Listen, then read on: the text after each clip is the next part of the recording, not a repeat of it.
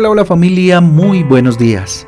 Que la bendición del Padre, del Hijo y del Espíritu Santo de Dios sea sobre sus eh, vidas y las vidas de los suyos, su familia. Con ustedes su pastor y servidor Fabián Giraldo de la Iglesia Cristiana Jesucristo Transforma. Hoy les invito a un tiempo devocional, tiempo de transformación, de renovación por medio de la palabra de Dios. Segunda de Pedro capítulo 2, segunda de Pedro capítulo 2 para el día de hoy, junto con Proverbios capítulo 29, Proverbios capítulo 29. Recuerden que nuestra guía devocional Transforma trae títulos, trae versículos que nos ayudan por supuesto a tener una mirada un poco más amplia acerca de la lectura para el día de hoy. Levantando sus ojos al cielo, yo le invito a que le diga a Dios gracias por esta nueva oportunidad que me regalas de vivir, por este día maravilloso el cual consagro para ti, dígale. Hoy día de ayuno, dígale Señor, quiero consagrar este ayuno para ti. Si usted así lo ha decidido en su corazón, dígaselo en esta mañana. Gracias Dios. Gracias por tus misericordias que son frescas todas las mañanas. Bendito sea tu nombre. Dios me ha hecho. Título para el devocional de hoy. Dios me ha hecho. Vayamos entonces a Génesis capítulo 41 del 50 al 52. Dice, y nacieron a José dos hijos antes que viniese el primer año del hambre, los cuales les dio, le dio a luz a Senat, hija de Potifera, sacerdote de Om. Y llamó José el nombre del primogénito, Manasés, porque dijo, em, Dios me hizo olvidar todo mi trabajo y toda la casa de mi padre. Y llamó el nombre del segundo Efraín, porque dijo, Dios me hizo fructificar en la tierra de mi aflicción. Génesis 41 del 50 al 52, lo voy a repetir. Y nacieron, eh, y nacieron a José dos hijos antes de que viniese el eh, primer año del hambre, los cuales eh, le dio a luz a Senat, hija de Potifera, sacerdote de Om. Y llamó José el nombre del primogénito Manasés, porque dijo, Dios me hizo olvidar todo mi trabajo y toda la casa de mi padre. Y llamó al nombre del segundo Efraín, porque dijo, Dios me hizo fructificar en la tierra de mi aflicción. Jeremías 41 del 50 al 52. Vayamos a, Jeremías, a Génesis, perdón, Génesis. Génesis 42, 21, vayamos allá. Dice lo siguiente. Y decían el uno al otro, verdaderamente hemos pecado contra nuestro hermano, pues vimos la angustia de su alma cuando nos rogaba y no le escuchamos. Por eso ha venido sobre nosotros esta angustia. Génesis 42, 21. Miren, a veces pasamos por valles de lágrimas. Son eh, los valles de la formación del alma. ¿sí? Y un ejemplo eh, definitivo de esto pues eh, fue la vida de José, ¿sí?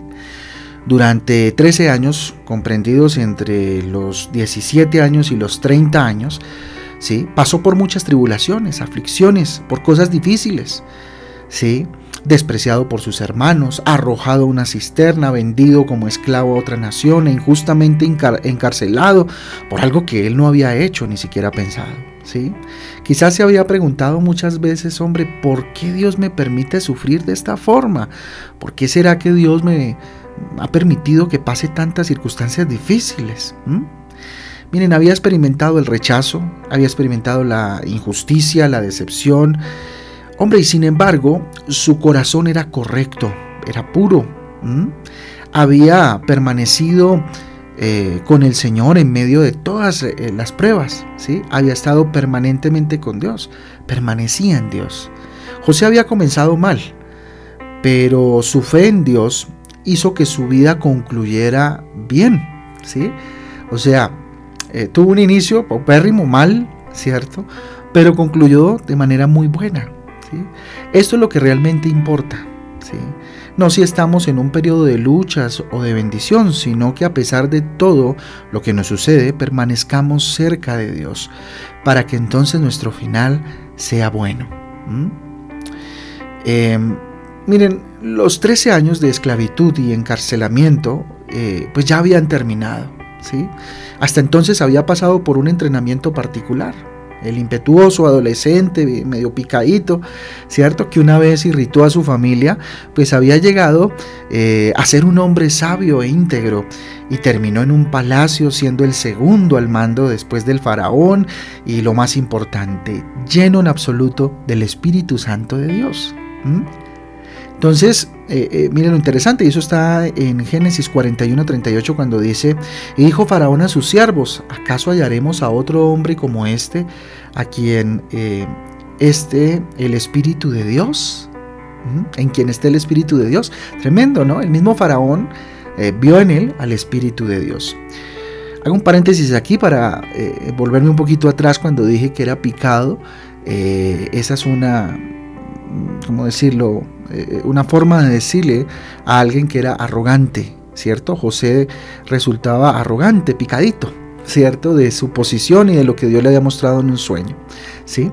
Entonces, miren, de este modo, eh, volviendo otra vez acá a, donde estamos, él era lleno del Espíritu Santo y el faraón lo reconoció. Y de este modo, pues, José fue profeta, fue gobernador, fue sabio, ¿verdad? Tuvo una visión divina del futuro y gobernó Egipto con el Espíritu de Dios. De manera que los países vecinos pues fueron eh, librados de, la hambruna que se generó eh, en ese entonces, ¿no? de los años de hambruna. Dios le permitió entonces prosperar en Egipto y le concedió dos hijos. A uno llamó Manasés, como lo veíamos en la lectura, que significa Dios ha hecho que me olvide de todos mis problemas. Y llamó al segundo Efraín, que significa Dios me ha hecho fecundo en esta tierra donde he sufrido. Entonces el hilo conductor entre ambos nombres se resume en una frase. Dios me ha hecho, que es el título del devocional del día de hoy. Dios me ha hecho. Con esto, mire, José reconocía que el Señor siempre había tenido el control de su vida, con un propósito mayor, familia, que él, eh, eh, que, que iba más allá del que él imaginaba como tal. Entonces, esto debe animarnos, motivarnos a seguir adelante a pesar de las pruebas.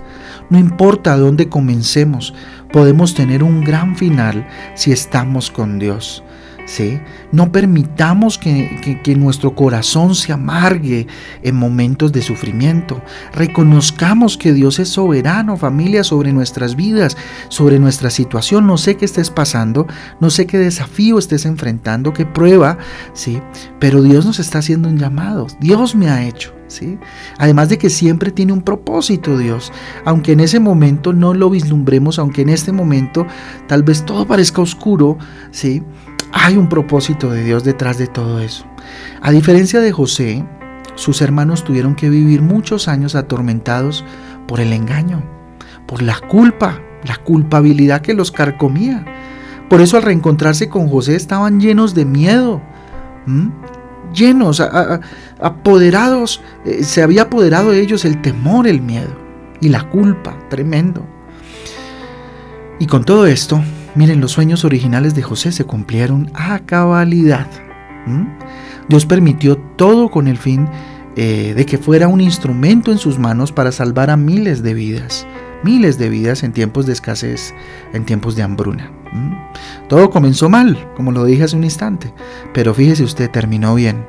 Por eso no nos desanimemos, seamos felices, pidámosle a Dios ese gozo de su salvación, seamos felices eh, eh, eh, a, Dios, confiemos en Él y Él hará de acuerdo a su voluntad. Bien lo dice el Salmo 37.5, encomienda a Jehová tu camino, confía en Él y Él hará. Deja que Dios sea Dios aún en medio de la circunstancia que puedas estar enfrentando o que vayas a enfrentar. Dios aún puede levantarnos para hacer grandes cosas en nosotros y a través de nosotros. Nos ha llamado a calmar y a saciar el hambre y la sed espiritual en este mundo, familia. Por eso gocémonos. Si estamos pasando por diversas pruebas, gocémonos. Dios está formando nuestro carácter para ser instrumentos de bendición para otros, familia. ¿Qué les parece entonces si hoy, en este día de ayuno, no? Recuerden que hoy es día de ayuno, eh, oramos y le entregamos a Dios este día y le decimos que Él ha hecho de nosotros. Vamos a orar. Bendito Dios, te damos gracias, levantamos nuestras manos, extendemos nuestras manos a ti en señal de reconocimiento, de humildad, de humillación delante del que todo lo es y todo lo puede. Encomendando a ti nuestro camino, nuestra vida. Dígale, Señor, ayúdame a llevar una vida íntegra, una vida eh, de fe, bendito Dios, caracterizada por una fe profunda, bendito Padre, sustentada, desarrollada, Señor, cimentada. Dios, ayúdame a no desfallecer cuando pase por tribulaciones, bendito Dios, ayúdame a no decaer. Sino que entienda, bendito Dios, que me estás formando para un propósito especial y más grande que supera cualquier cosa, Señor. Quizás en este momento no alcance a verlo, mi rey, porque estoy tan agobiado, tan agobiada, tan triste, no sé, que estés pasando enfermedad, situación difícil, emocional, financiera, qué sé yo por lo que estás pasando. Pero díselo, Dios, quizás yo no alcance a verlo en este momento. Pero confío, dígaselo con todo su corazón, yo confío en que eres soberano, Rey, y que tienes el control de mi vida. Quizás un día pueda decir como Jacob, Dios me ha hecho en medio de la dificultad, en medio de la angustia, de la tribulación, de la tribulación, de enfermedad, Dios me ha hecho. Bendito Padre, que pueda levantar mi voz, dígale, delante de la congregación de la iglesia, diciendo, y delante de todos los que se acerquen a mí, Dios me ha hecho cuando esté dando testimonio a otros de la obra que tú estás adelantando en mí, Señor. A ti sea la gloria, Señor, a ti sea el poder, confío en ti. Señor, hoy me, pongo en tus brazos, me desvanezco, me abandono en tu presencia y en tus brazos, Dios. A ti dejo toda carga, Señor, y entiendo que estás obrando en mi vida, Señor, y que tú eres mi Rey. Te lo pedimos Dios en este día maravilloso, consagrando este día de ayuno para tu gloria y tu honra, en el nombre de Jesús. Amén y amén. Amén y amén familia del Devocional Transforma. Un abrazo para todos. Espero que Dios les haya hablado tanto como me habló a mí. Así que un abrazo, Dios me les bendiga. Hoy a las 6 de la tarde los espero en Transforma en casa. Recuerden, 6 de la tarde en Facebook. Un abrazo, les amamos mucho. Chau, chau.